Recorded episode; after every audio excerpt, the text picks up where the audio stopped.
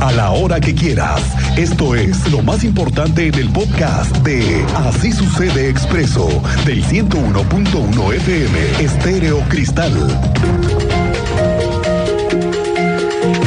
Esta mañana el gobernador de Querétaro, Mauricio Curi, inició con un nuevo modelo para comunicar para comunicar mejor las cosas que se hacen hoy en el gobierno y que luego por la prisa, ya sabe usted, la prisa, la agenda, no siempre se puede conocer a fondo datos interesantes que tienen que ver en cómo le está yendo a Querétaro.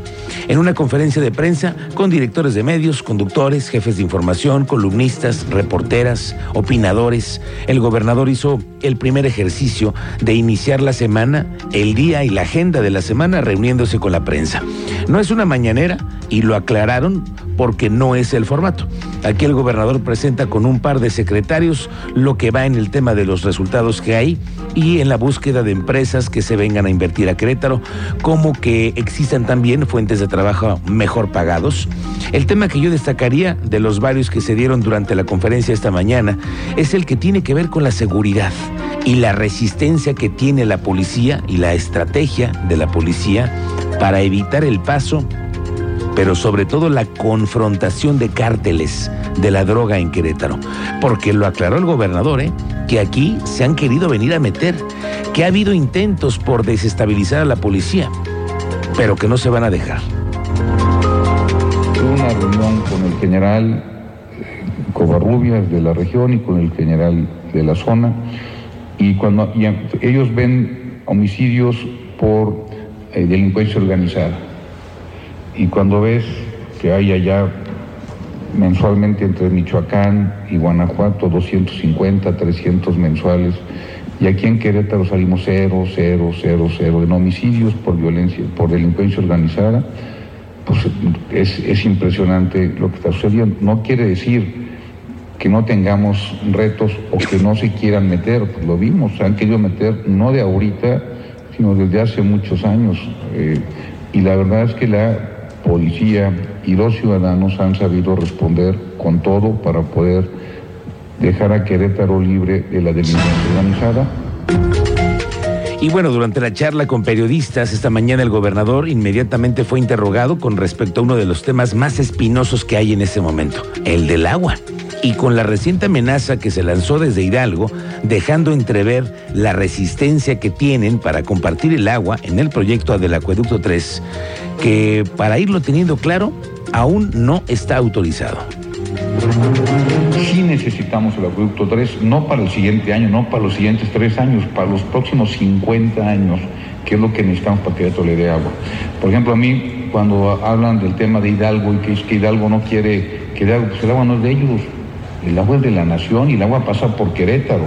Lo que tiene que hacer Hidalgo es lo que hicimos, lo que estamos haciendo nosotros y lo que hizo Paco Garrido hace veintitantos años, buscar un acueducto a las partes donde no tienen agua en la zona de Hidalgo y punto. Bueno, luego el gobernador compartió que el proyecto del Acueducto 3 ya se tiene avanzado con el gobierno federal, que solamente están en la etapa en la que se determine qué cantidad le pueden dar a Querétaro y que incluso ya se hizo la solicitud y falta que la Conagua resuelva. A partir de allí es probable que una parte de la inversión para el acueducto 3 la ponga el gobierno y otra que cree la iniciativa privada a través de una concesión. Eso es lo, lo más probable.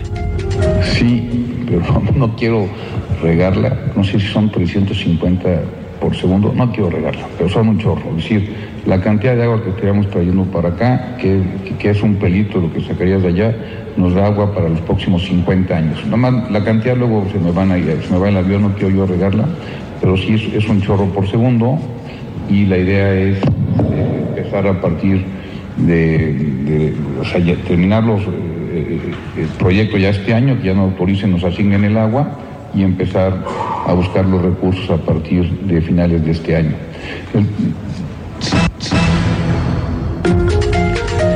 Bueno, y aquí se vino el tema en donde está Querétaro planteado en el escenario de los modelos de vehículos eléctricos.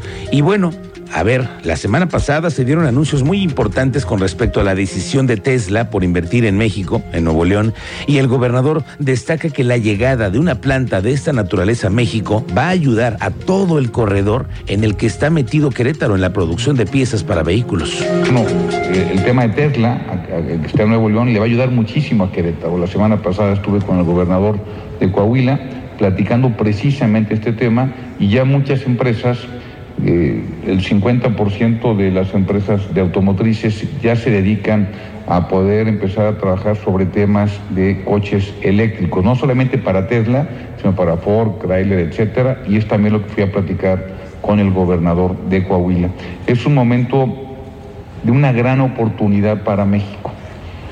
Están llegando muchas empresas, pero podrían llegar más tenemos que hacer todo lo posible, porque esta ventana de dos años que están llegando las empresas que vienen pues, de Asia, etcétera, hay que aprovecharlo al máximo. Y Querétaro está levantando la mano para que las empresas puedan llegar a Querétaro. La parte logística es importantísima para los que van llegando, la parte de seguridad jurídica y por supuesto la parte de esa fuerza laboral que tiene Querétaro. Bueno, pues ahí le va otro tema que está saliendo este lunes. Una regidora, una regidora de Morena, que ahora intenta emplacar a todas las bicicletas que transitan por la ciudad. Sí, sí, sí. Marta Fabiola Larrondo, que ahora es regidora, tiene pensado crear un padrón de bicicletas y que todos estén empadronados. Hágame usted el favor. Y que todos sepamos de quién es quién la bicicleta, ¿no? La circulación, la placa. Sí, sí, no, y no está mal. No, pero hay otras cosas mucho más importantes y prioritarias para atender el circuito ciclista de la entidad. Bueno, pero ella tiene su idea, hay que escucharla. Vamos contigo, Alejandro Payán. ¿Cómo te va? Buenas tardes. ¿Qué tal, Miguel Ángel? Muy buenas tardes. Pues efectivamente, la regidora capitalina por la fracción de Morena, Marta Fabiola Larrondo Montes, propuso la elaboración de un registro de bicicletas en la capital, la cual, a través de un código QR y diversos avances tecnológicos, contendrá datos del ciclista, además de la bicicleta, que podrá contar también con un seguro contra accidentes y contra robo. Dentro de todo este esquema, la propuesta aún sigue en elaboración y este registro de bicicletas será a través de modificaciones al reglamento de movilidad en la capital. Si te parece bien, escuchemos la explicación que nos da la regidora capitalina Marta Fabiola, Marta Fabiola La eh, recordando que hace muchos años las bicicletas eh, tenían que tener una placa. Eran oficinas de tránsito en el estado y se les asignaba una placa, un número de placa que tenían que traerlo en la parte de atrás. Entonces, eh, creo que es importante, este, su servidora hizo esa propuesta de que exista algún registro, un, bueno, hoy diríamos un QR, ¿verdad? Y fíjense ustedes el beneficio de esto. Beneficio tanto para los ciclistas, para que también ellos puedan proteger sus bicicletas, porque sabemos que hay muchos robos.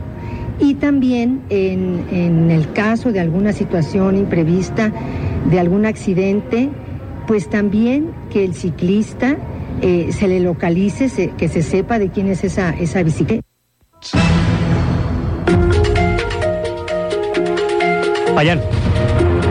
El comentarles que pues, bueno, la, regidora destacó que a través de este registro se identificarán a los ciclistas para brindarles la seguridad. Además, esta propuesta está eh, pues ya platicándose con las fracciones políticas del Cabildo, principalmente con la fracción del PAN, para que pueda poder pasar y ser efectiva a partir de este año, en caso de ser posible. Reconoció que el pago de este registro tendría un costo mínimo, pero también habría un referendo para poder asegurar tanto la bicicleta como al ciclista y que no quede en letra muerta la aplicación de esta propuesta que hace la regidora Marta Fabiola Larrondo Bueno, vamos a ver qué opinan y además qué tal le va con esta propuesta a la regidora, porque no solamente es lo que ella determine, proponga, falta que el cabildo lo disponga y ahí pues es más complicado porque es del PAN. ¿no? La mayoría. Gracias, Alejandro Payán. Estamos pendientes. ¿Usted qué opina, eh? ¿A usted qué le parece esta propuesta que está haciendo la regidora? Poner de alguna forma tener un padrón para saber las bicicletas de quién son. Todas.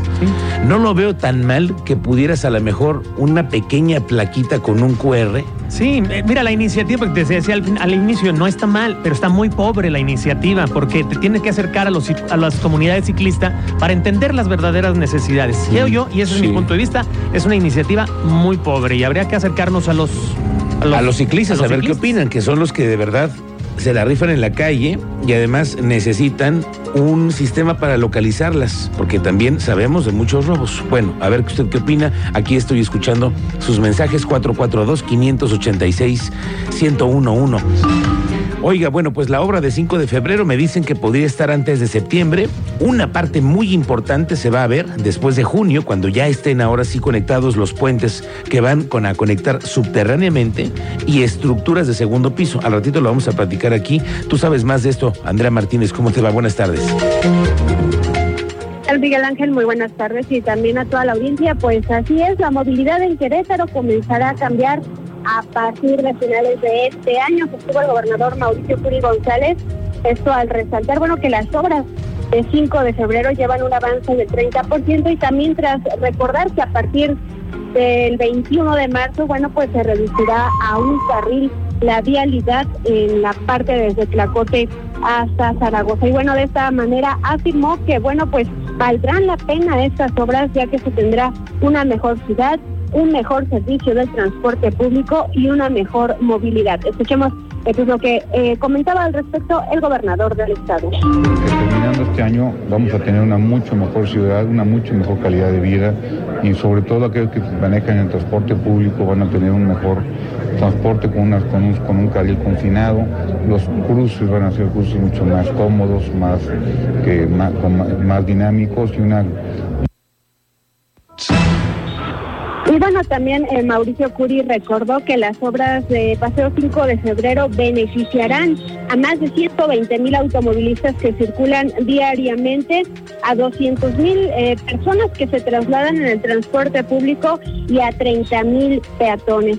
Asimismo, precisó que bueno, para el 30 de marzo se podría definir también eh, la gratuidad de esta caseta de libramiento suponiente luego eh, pues de una reunión que tendrán representantes de Banobras y la SCT para que bueno pues los vehículos de carga pesada puedan tomar esta carretera y evitar su paso por Avenida 5 de Febrero durante las obras. Finalmente, eh, respecto a los recursos que se gestionaron ante la Secretaría de Hacienda para eh, las obras de 5 de febrero, pues estuvo bueno pues que se tienen buenos avances para que se otorguen próximamente. Esta es la información, Miguel Ángel. Gracias, gracias Andrea Martínez. Pendientes. Me llamó la atención un dato que expuso hace rato el secretario de Desarrollo Sustentable, Marco del Prete porque dice que si hay algo que en Querétaro se pueda presumir, es que aquí hay sueldos mejor pagados en comparación con otros estados del país.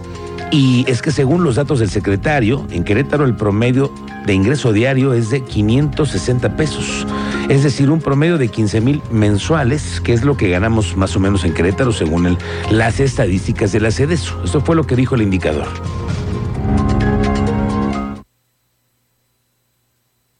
Para el mes de febrero vamos también en, números muy positivos, son 7.539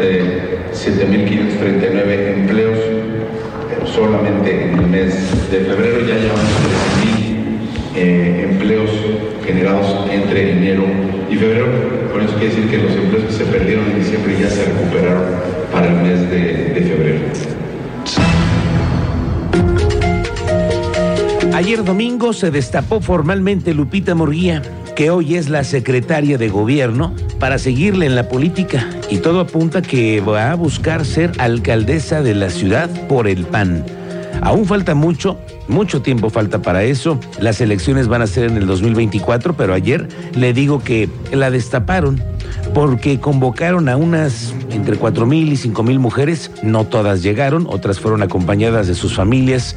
Y en el Querétaro 2000 se organizó un evento masivo donde se veían cartulinas apoyando y dándole las gracias. La senadora Xochitl Gálvez, que por ejemplo vino y le abrió un escenario ¿eh? para platicar con, con mujeres por casi media hora que estuvo Lupita Murguía. Y ahí gritaban, por Lupita. Y ella se reiteró parte de un movimiento en el que ahora les toca a ellas, a las mujeres, que por los tiempos, que por las circunstancias, pero que a las mujeres les toca. Y como nunca hemos tenido una alcaldesa electa en esta ciudad, todo indica que es Lupita, ¿eh?